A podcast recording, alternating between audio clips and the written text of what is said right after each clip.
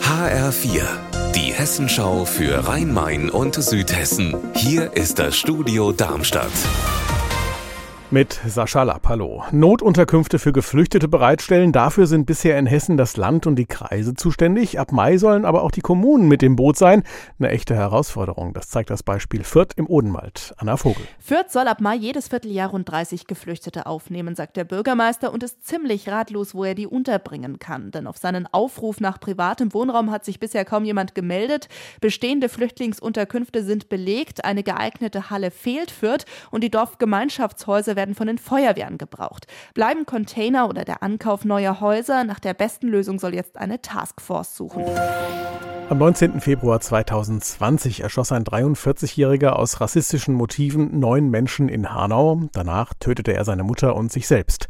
Drei Jahre ist das nun her. Die Angehörigen der Opfer finden aber keine Ruhe. Auch weil sie sich vom Vater des Täters bis heute bedroht fühlen. Heiko Schneider in Hanau. Dem Mann droht aktuell mal wieder juristischer Ärger. Worum geht's da genau?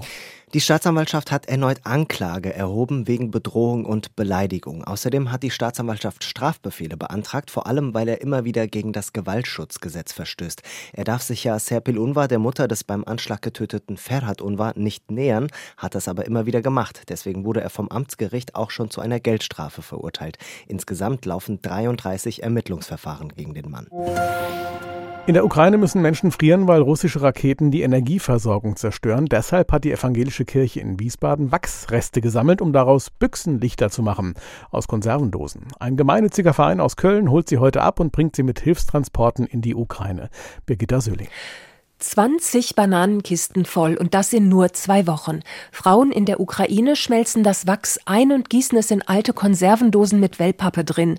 So ein Büchsenlicht brennt bis zu zwölf Stunden. Klingt verrückt, aber man kann damit kochen, sich wärmen und sogar Wäsche trocknen. Unser Wetter in Rhein-Main und Südhessen.